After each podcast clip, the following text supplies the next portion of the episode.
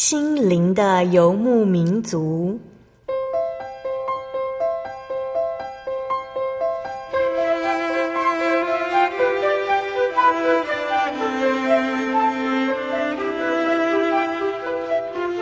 在这个谁都不管谁的后现代社会里，每个人的心灵都是游牧民族。成长的过程就是寻找的过程。每一颗漂泊的心灵，其实都在寻找生命的绿洲。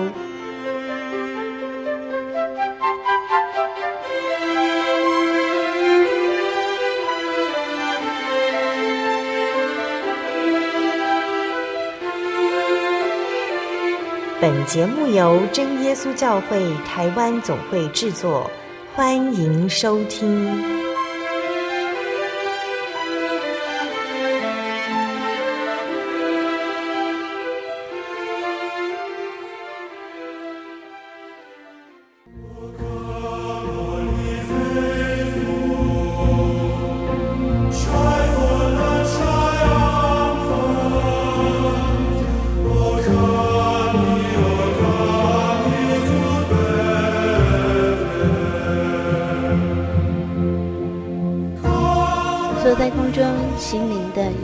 游牧民族节目听众朋友们，大家平安，我是阿弗拉。又到了我们每个月一次的音乐花园时间。其实阿弗拉一直都没有想过，能够在节目当中有一个固定的音乐时间。真的是感谢神的安排，让以如老师每个月都能够播空来跟大家分享圣乐的发展。不知道听众朋友在听了这几次的音乐花园，对基督教的音乐，有没有一些基本的概念呢？是不是也开始慢慢的发现、理解，原来所谓的基督教音乐，就是源自被神所拣选的民族犹太人的音乐，也能够因此推论，原来主耶稣基督就是犹太人所敬拜的独一真神。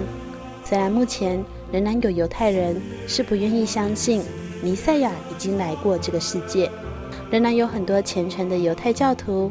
不愿意承认主耶稣就是弥赛亚，但是在圣经的记载，我们可以清楚地知道，主耶稣其实就是他们所等待的弥赛亚。在今天七百三十六集节目《圣乐之旅》教堂音乐，我们要一起来分享，从反对基督徒的罗马帝国，因为某一任君王皈依了天主教，而将天主教制定为国教，这段历史大家都非常熟悉。那么，成为国教之后，赞美神的音乐又有什么样的变化呢？在诗歌之后，我们将跟大家一起来分享千百年前的教堂音乐。那阿弗拉要先跟大家分享的诗歌是《奇异恩典》，那它跟我们之前所听到的《奇异恩典》有一些些的不同，因为这首是选自于葛利果圣歌合唱团。我们一起来分享。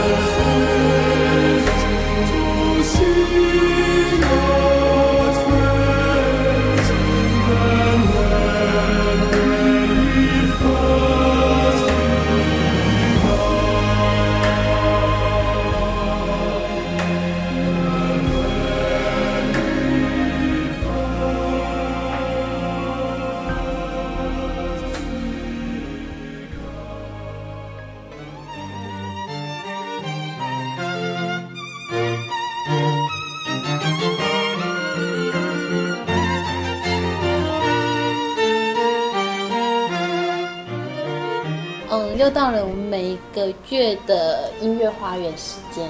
那今天呢，要跟大家啊、一起来，我们听以如老师来分享上个月的犹太音乐之后，那犹太人他们受罗马帝国的统治，那在宗教音乐上面也有了不一样的改变。嗯、在访谈开始之前，先请以如老师跟大家打个招呼。哈利路亚，各位心灵的游牧民族的听众朋友们，大家好，我是以如。嗯，雨如老师上次跟我们分享了一些犹太人他们的音乐，那他们后来被罗马统治之后，在音乐上面也有做了不一样的改变。现在大家还蛮流行的一个格力果圣歌，也是那个时候的。嗯，其实那个时候就是因为呃，犹太人他们到后来被罗马统治之后，然后呃，慢慢的，其实本来一开始罗马是。罗马帝国他们是迫害那些基督徒，可是到后来呢，在西元第四世纪的时候呢，西罗马帝国的皇帝君士坦丁他皈依了天主教，那甚至到了后来，天主教成为罗马帝国的国教之后呢，就是嗯，罗马帝国它就成为一个政教合一的一体制发展，所以其实天主教呢，在罗马帝国的这个政治体系里面，它也占有一个很重要的地位。讲到这边，我们就也要讲到天主教音乐，因为天主教哈跟呃之前我们是讲呃犹太人他们的音乐，犹太教音乐其实跟他们的生活啊、跟他们的信仰关系非常的深刻。那天主教音乐呢，当然也是，可是因为天主教音乐他们非常重视教会的一些仪式礼节，所以其实。天主教音乐，它主要是在教会的仪式进行里面扮演很重要的地位。其实天主教的音乐呢，还是有受到犹太教影响。那甚至呢，在刚开始的那个音乐呢，他们有几个不同的地区，嗯，像是呢，在东罗马帝国有那个拜占庭的那个圣歌，然后还有一个安布罗圣歌，好。然后萨拉比圣歌以及格利果圣歌，那其实这些圣歌呢，就是比较早期，从西元第四、第五世纪那时候就开始有这样子的圣歌。那其实他们有受到犹太教音乐的影响，譬如说他们的早期呢，天主教音乐在在就是在教堂礼拜唱圣歌的时候呢，他们主要有两种唱诵的方式，一种叫做答唱式，好，一种叫做呃起应式。那答唱式就是两个诗班对唱，好，一唱一答叫答唱式。那起应式呢，就是有一个人独唱领唱，然后呢大家一起来回应他，就叫起应式。那这个都是受到早期的犹太诗歌还有东方呃希腊的影响。这些诗歌当然一开始他们有用的是那个希腊文，那到后来呢就就都变成了拉丁文。那唱的那个取材呢，大部分是。我们知道，在圣经里面，其实讲音乐讲最多的就是诗篇了。所以他们这些圣歌里面的歌词，大部分是取自于诗篇，然后小部分就是圣经其他的一些经文。刚刚以如老师提到那个起应式，如果有一直一连串听音乐花园这个专题的话，大家就会发现跟犹太他们、平常礼拜的时候唱的那种方式是很相似的。就是会有一个人领唱，然后其他人就跟着唱。对，对，我们之前在听那个有一个 cantor，他在领着大家唱。好，像他们在那个礼拜的时候就 cantor 唱，然后会众一起唱。所以他其实就是程序那个犹太音乐这样子来的。对，所以我们现在要听的是哪一首？呃，我们现在要听的这一首诗歌呢，就是起应式的。起应是呃一个人领唱，然后。会众或是诗班就跟着回答他，嘿，这是这叫做起应式，它叫 responsorial style，好，起应式的。那它主要就是它这一首诗歌就是，呃，讲那个求主垂怜，好，但是呢，作者其实那个时候作者有很多我们是不知名的，为什么呢？因为其实那个时候教会音乐为主嘛，那也没有说像比较后期就是说，哎。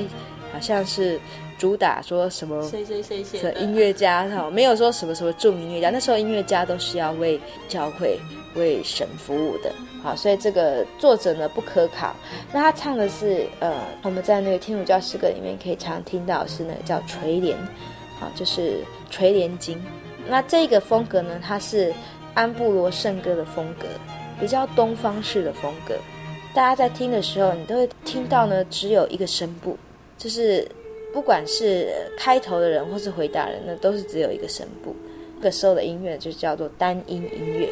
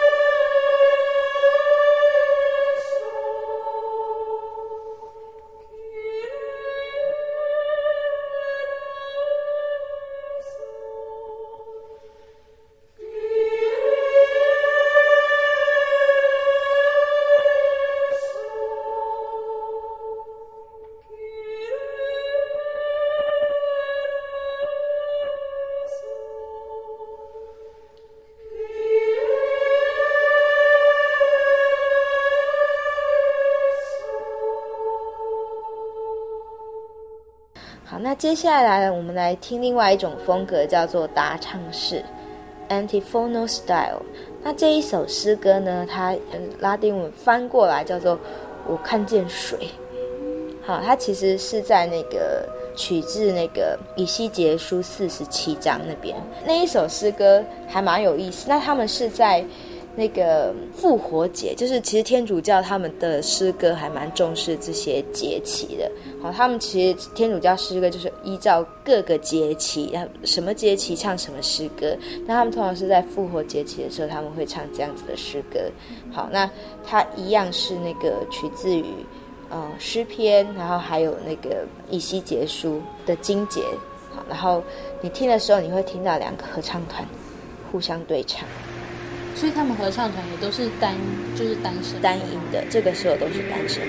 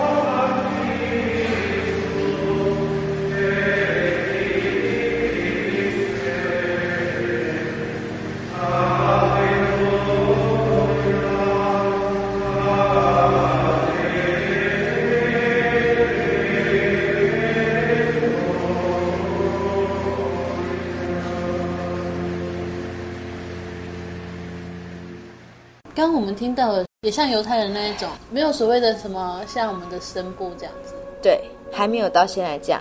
那我我这边再说明一下哈，所谓的格力果圣歌，其实它一开始不是叫格力果圣歌，它一开始呢，其实。呃，这样子的音乐，因为它是配合呃宗教的仪式来做的，所以看它其实没有很多的歌词的意思啊，没有讲很多，它就是配合那个情境，还有那个礼仪的进行。那所以它叫做素歌 （plain chant）。好，它是个朴素的哈，然后它就是很简单的经文去表现。那一直到后来，就是刚刚我们有讲到说有四个不同的地区的风格。那到后来呢，是在西元第六世纪的时候，有一个呃天主教的教皇叫格利果，好，格利果一世，他把这些圣歌哈，把它重新整理，那把它归类。然后编纂，它成为一本，就是大大小小的圣歌都汇集在里面，各个地区的，那就是从一年到头，一月到十二月啊，不同的节气，每一天要唱什么诗歌，那每一天什么时刻要唱什么诗歌，它都把它包含在里面。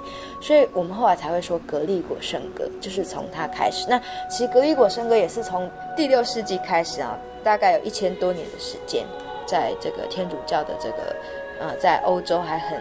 很盛行的时候呢，都是用格利果圣歌。大家刚刚有听了那起应式跟打唱式的，那我们现在就听就是，呃，一首呃所谓的就是素歌。好，那一样它也是单音音乐。那这一首歌呢，它叫做哈雷路亚叠句。你们可以听到它一直唱哈雷路亚。好，从头到尾都是，它是在阿雷路亚，就是拉丁文里面的。哈利路亚就是赞美主的意思。那大家在听的时候啊，可以去感受一下它的速度是怎么样，那它的呃音高、它的音域是怎么样，然后他唱的那个气氛是是怎么样。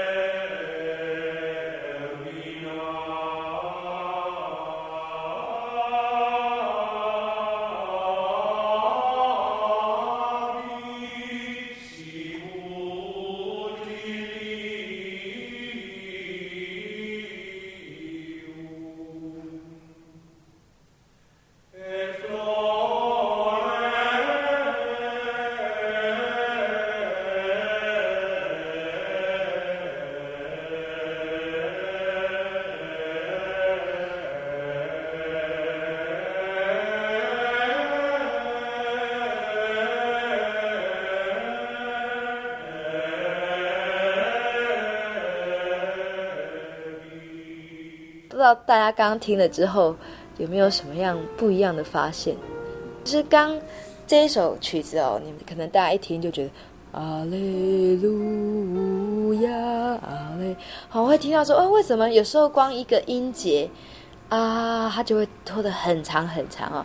其实这是呃跟他们的唱法有关，他们有时候是一个音节一个音，那有时候是一个音节好几个音。去把它再做那个，有点像装饰奏。那有时候他们在唱的时候是在行进、走路的时候唱，要在教堂里面行进的时候唱。那有时候是他们是正在就是在现世的时候唱。所以，嗯，不管怎么样，大家在听的时候，你会应该有感觉到，嗯，其实这一些音乐你不会觉得有很强烈的节奏感。好，那为什么呢？其实就是要让大家感觉说。要让自己的心慢慢静下来。那在听的时候，或许可以感觉到，好像你就是置身在一个挑高的一个教堂里面。你虽然他们的音域没有拉得高低音差很多，可是它听起来是非常有共鸣的，很有空间感的。所以，其实他们在唱这样的诗歌，也是要让大家感觉就是呃庄严肃穆，然后甚至让心平静下来。那大家在听的时候呢，可能也有觉得。诶，怎么都是男生来唱？好，那的确哦，在那个呃天主教音乐的时代，其实哦唱诗班啊都是男生才能够参加的。还有一个有人说，为什么都只有人的声音，没有乐器的声音？那其实这个是可能就是他们是源自圣经里面的观念，他们觉得说，哦，用人的声音来赞美神哦，就尤其在新约里面哦，就是要讲到说啊，用诗章、宋词、灵歌哦，这样子来赞美神啊，彼此分享啊，然后彼此交通，所以他们觉得说，人的声音是最纯净的。而且是最自然、最纯净，才能够献给神。那如果再加上乐器的话呢？像旧约，我我们有听到，呃，摩西过红海的时候，米利暗有在那边打铃鼓什么啊？那可能就是对天主教音乐，他们觉得说这样太吵了，所以他们觉得人声是最纯净的。的确，虽然没有信仰过天主教，但是对天主教的一个印象就是这样，好像他们要做很多，不管是弥撒也好，然后很多他们的活动。就是那种很缓慢的感觉，然后大家都很安静的。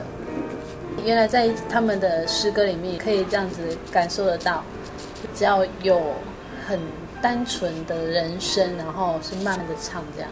对，像这样单音的音乐，嗯，也没有伴奏啊。像如果伴奏就会有那种诗谱，可能大家就可以这样子。然后我也会唱，你也会唱。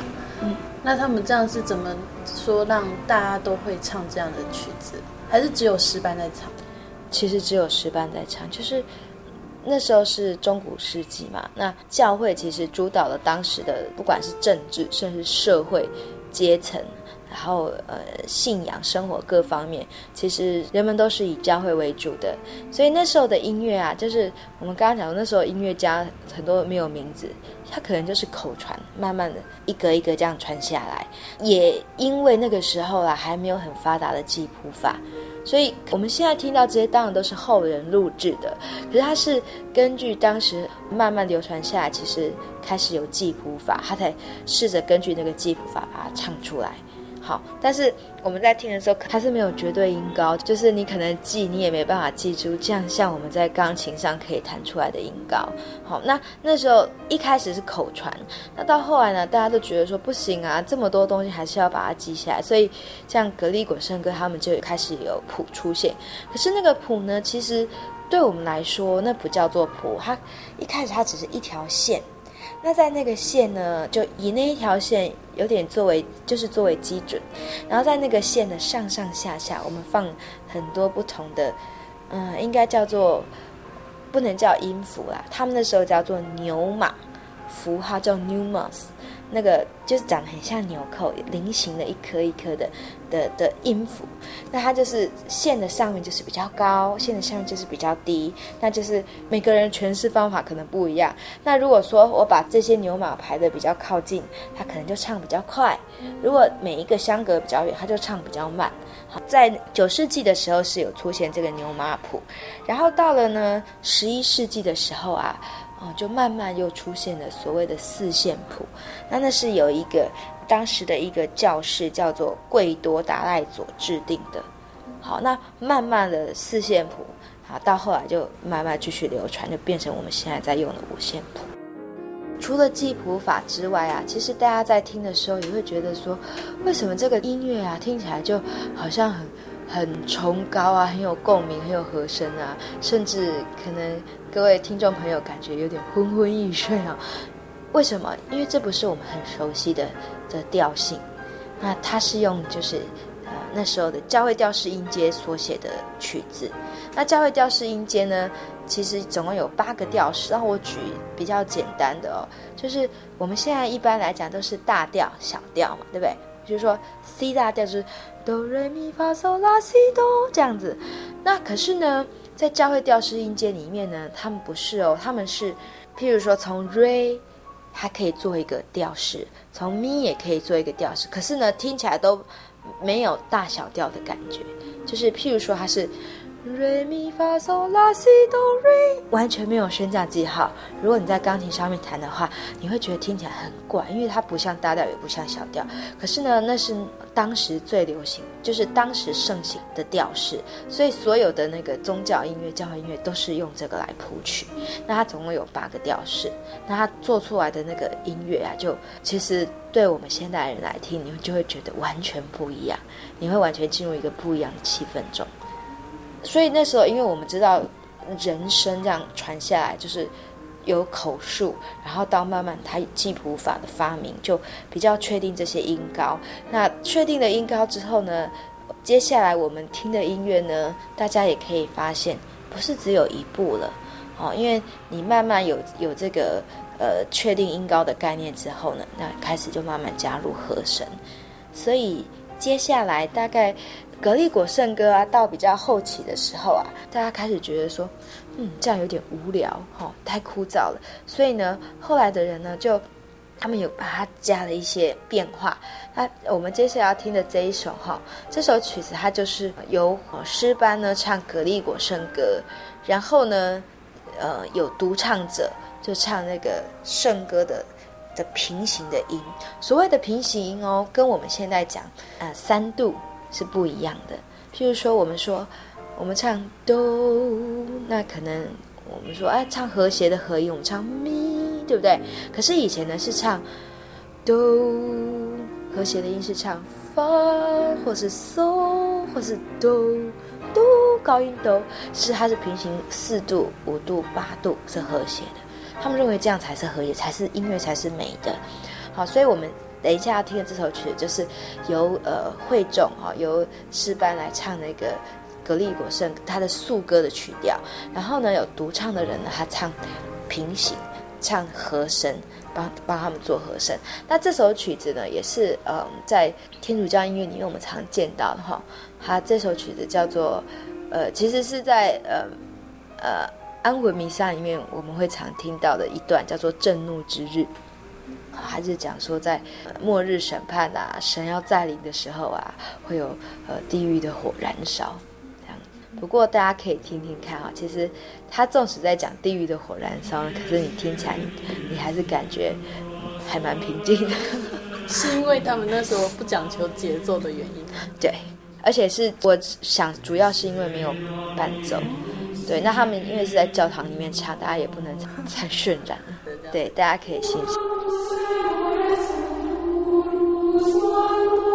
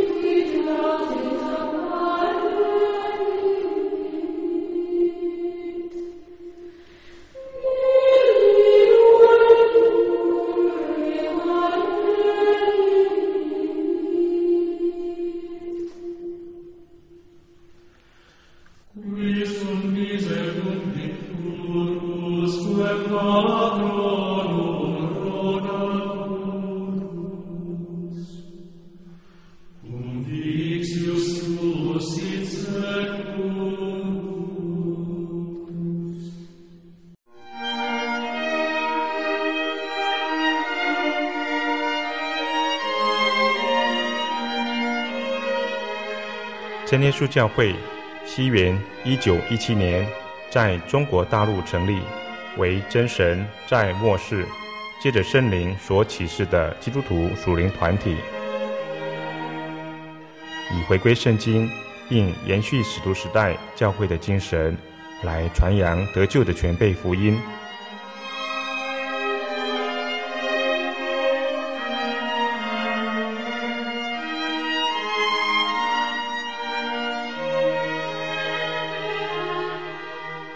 初期的传道工人，在圣灵的带领下，以真理和神迹奇事的彰显，来证实所传的福音，以能亲近耶稣，得着救恩。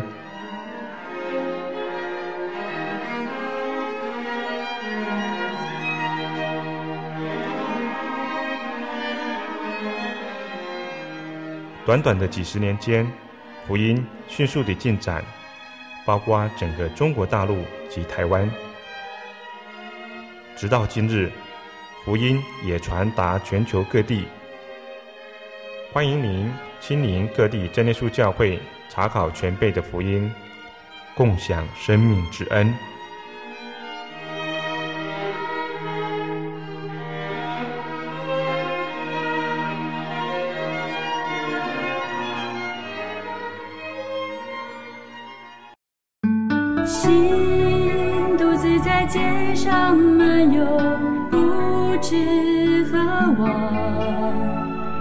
学习。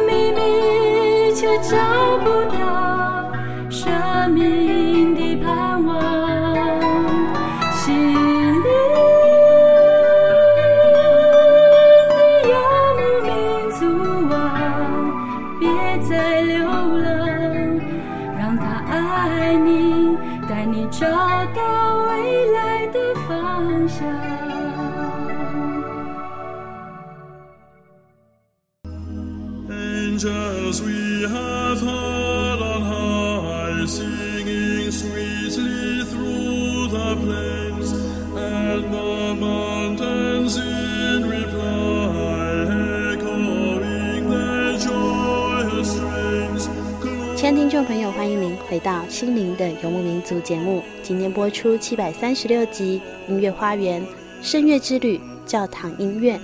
我们邀请到的是金耶稣教会台北教会方以如老师，与我们一起来分享基督教圣乐的发展。在上半段，我们分享到的多是单音音乐；在下半段，跟着时代的变化，这些教堂使用的音乐也有了不一样的改变哦。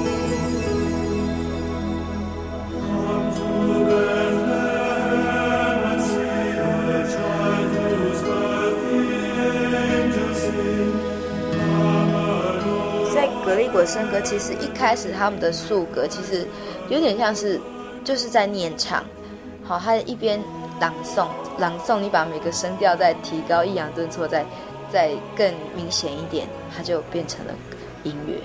所以我想他们那时候音乐其实也是也是这样子来的。所以其实一开始是仪式需要这个音乐来让这个仪式来更完整，所以音乐才会慢慢演变到后来。啊，为什么它成为天主教的？的呃仪式里面很重要的一个部分，甚至到后期，很多的作曲家呢，他也是写所谓的弥撒，好写所谓的经文歌，可是已经没有什么宗教色彩了。音乐的呃功能，它的宗教意味已经慢慢的消失了。刚刚我们听了比较有变化的，它叫做克劳苏拉，就是合唱团唱。格利果圣歌的原来的呃，它的那个素歌的旋律，然后呢，呃，独唱去唱他们的平行调的平行和声哈，平行的和声做伴奏。那可是呢，大家还是觉得说，哎，这样子实在是比较嗯，还是不够。他们希望再多一些不一样的东西，所以后来就出现了所谓的奥甘农，或是有人翻译成奥加农。奥加农他演唱的方式就是主声部呢，圣歌旋律我们叫做定旋律，好，然后再加他的那个奥甘农的声部。那奥甘农的声部通常是在主声部的下方四度或五度，好，跟着定旋律，然后你去做对位的方式去，有点像就是像现在的和声，和声的方式。那本来我们刚刚听的那一首，它的和声可能只是很简单，大部分是呜啊啊母音，或者是加上一两句歌词。可是演变成奥甘农的时候呢，他们除了定旋律之外的呃那些奥甘农的那个声部呢，就慢慢其实也变成也是旋律了，它不是只是和声。你有一个定旋律，那你也有一个对旋律。那对应的旋律呢，到后来他们甚至加了三部、四部、五部、六部，就一直往上加，加上去。对，那就音乐就越来越多彩多姿。那其实也跟嗯那个时候的那个呃社会发展啊，其实也互相呼应。好，从中世纪啊，慢慢到后期，就是黑暗时期慢慢过去了，然后进入的文艺复兴时代。那那时候人民的生活又慢慢慢又回归平静啊，得到改善，黑死病啊、传染病忽然之间没有了，然后那些蛮族的入侵的的状况也也解除了，那人民生活又慢慢的安定，然后贵族兴起，中产阶级兴起，其实都有关系。那他们就让音乐的色彩就更多。啊，这一首曲子哦，一样哦，它这是一个两部的，就是一个定旋律，然后加一个奥甘农，好，所以是两部。那这一样是无名氏写的，好，那这首曲呢比较早期哈，它是在西元六到七世纪的时候哈，考证是那个时候写的。那这个奥甘农呢是，呃，他唱的就是阿肋路亚，好，一样哦，我们也是听阿肋路亚，可是大家可以跟刚刚你听到那个。格雷果圣歌的阿肋路亚，就是只有单声部，听听看有什么样的不一样的。那这个阿肋路亚，其实它后面还有一段经文哦，它是在讲说，哦，凡妇人所生的没有大过施洗约翰，他是在讲施洗约翰，啊，就说，哎，这个这个人要来到世上要做什么事情。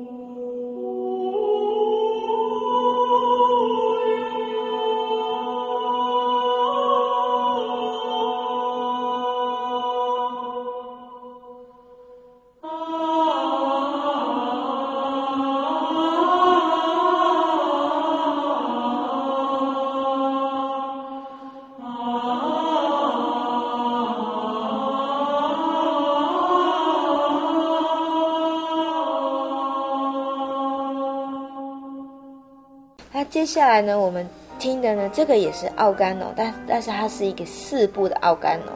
那这个呢，就是已经到西元十二世纪，有一个当时还蛮有名的作曲家叫做 Perotin，他写的。好，那这个四部的奥甘农，你们在听的时候就会发现说，诶，它的节奏啊，明显多很多，而且它的和声听起来也比较像我们现代所听到的和声，而且还有一些经过音。那整个曲子就不再是很悠远、很绵长的，你可以很确切能够比较掌握住它的曲调的进行，对，然后也可能跟我们现代现代我们在听的 tempo 比较比较配合，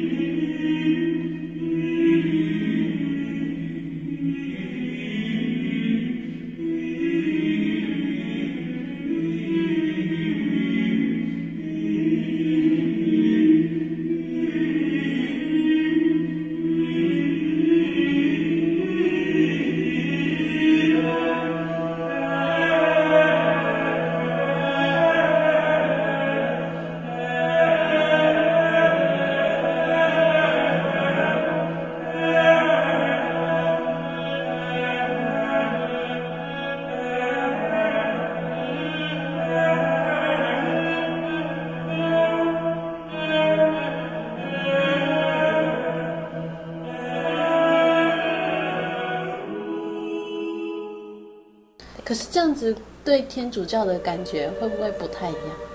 嗯，因为在这个时候，其实这些音乐家哈，他们也有在写，开始写一些世俗歌曲了。对，那呃，中世纪其实也有世俗音乐哦。我们刚刚讲的，大家会觉得说，哇，怎么听起来都好平静哦，好枯燥哦。那以前的人的人生活真的是这样吗？其实不是哈。当然，教会哦，扮演在去教堂扮演一个生活里面很重要的角色。可是平常在生活里面呢，他们还是会有一些。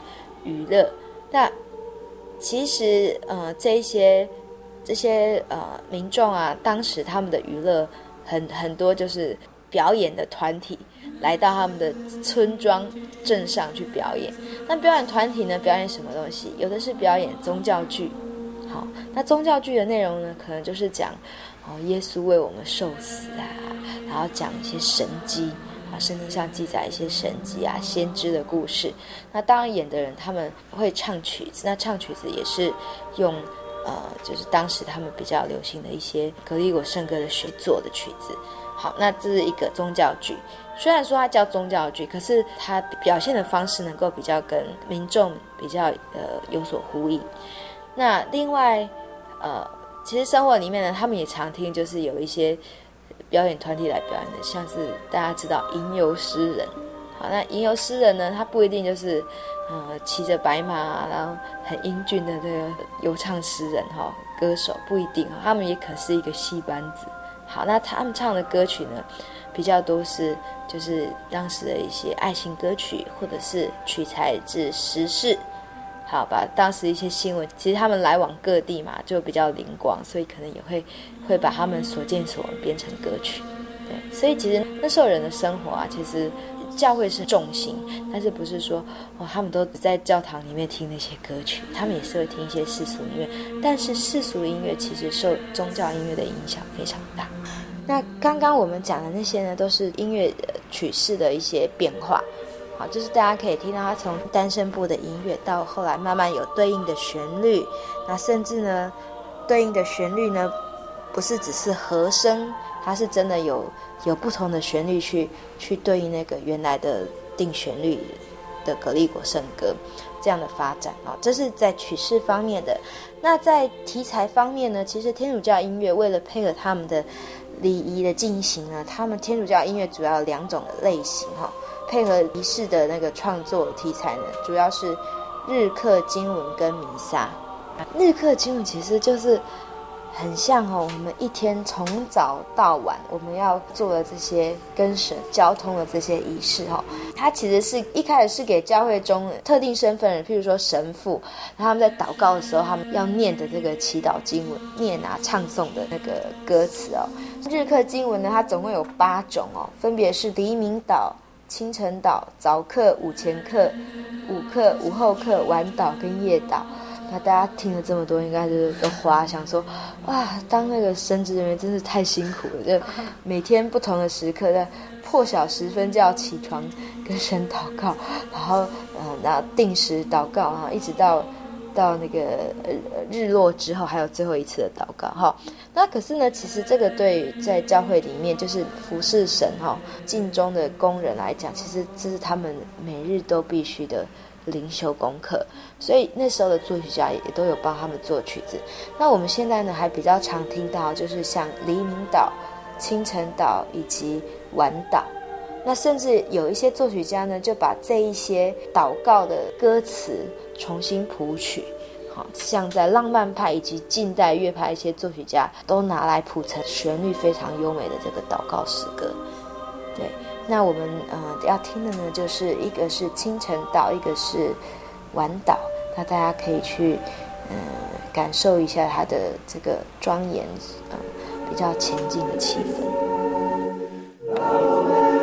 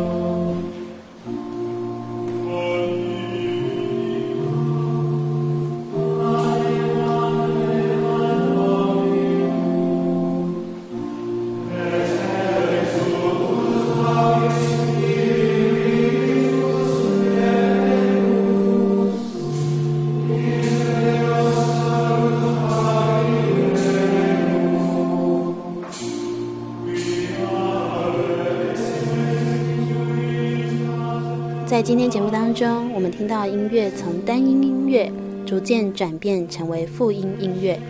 当年信仰天主教的人们认为，颂赞神应该用最纯净的人声，没有乐器的陪衬，没有绝对音高，没有强烈节奏感，只是以平静沉稳的心颂赞天上的神。就算他们正处在黑暗时期，这样对神的信念，纵然他们的赞美不若我们现在多元诗歌的优美，但却能够让人屏息聆赏着单纯赞美神的心意。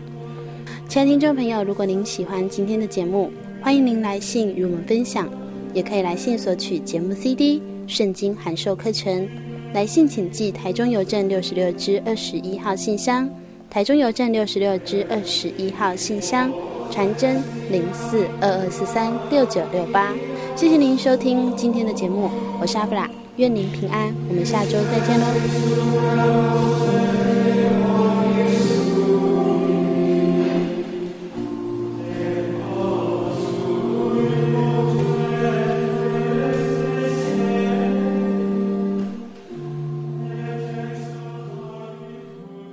圣灵小品文。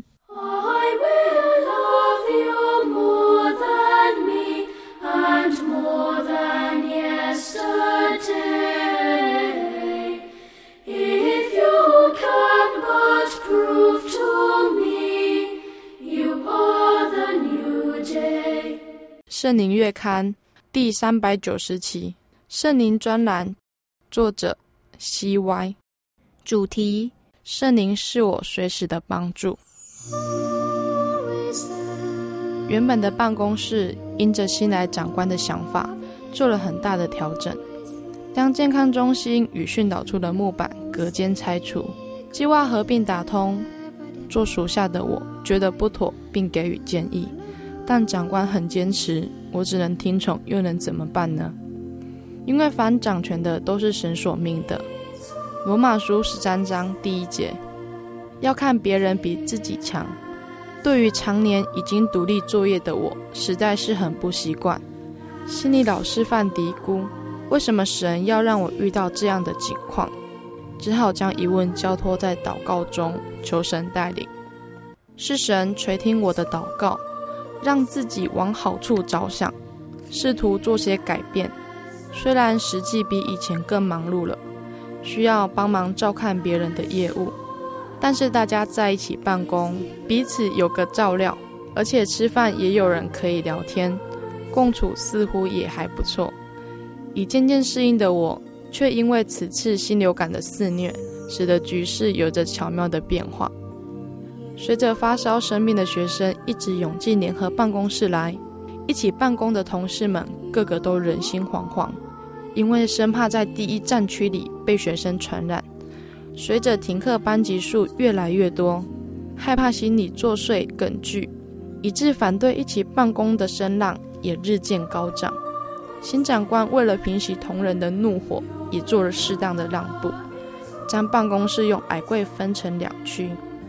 原本在同一处的同事赶紧找地方闪躲、搬桌椅，似乎没有人愿意与我一起奋战照顾学生的健康。当时真是有些被人遗忘的感觉。冷眼观察人们的急于撇清，最好不要有所接触的种种行径。我能体会同事们害怕的心理，毕竟 H1N1 是最新的病毒，人们对它还有许多的疑问。很多防疫策略也不时的在改变，让人无所适从。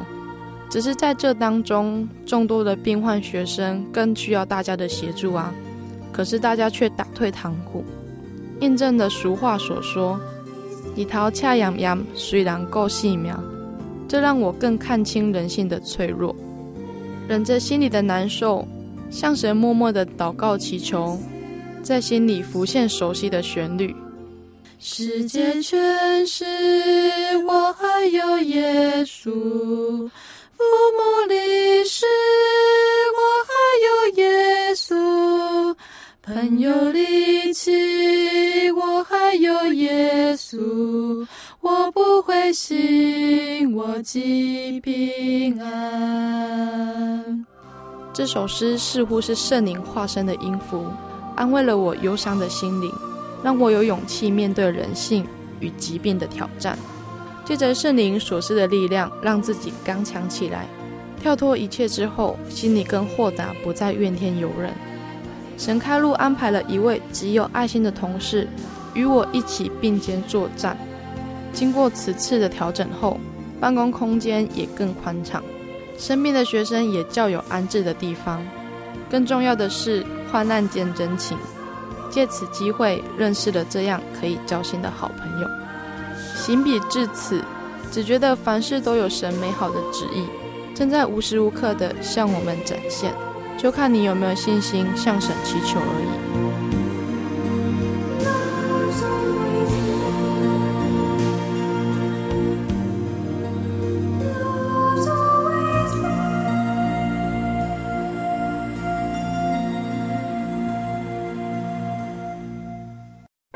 我对圣经的道理好有兴趣哦，可是又不知道怎么入门哎。你可以参加圣经函授课程啊！真的啊？那怎么报名？只要写下姓名、电话、地址，寄到台中邮政六十六至二十一号信箱，很快的，你就会收到第一课的课程了。赶快去寄吧。嗯。圣经函授课程能循序渐进的引导您更了解耶稣基督的福音。得到生命的滋润和来自信仰的力量。本课程完全免费，欢迎来信台中邮政六十六支二十一号信箱，请注明参加函授课程。愿神祝福您。主祷文：我们在天上的父，愿人都尊你的名为圣，愿你的国降临。愿你的旨意行在地上，如同行在天上。我们日用的饮食，今日赐给我们，免我们的债，如同我们免了人的债，不叫我们遇见试探，救我们脱离凶恶。因为国度、权柄、荣耀，全是你的，直到永远。阿门。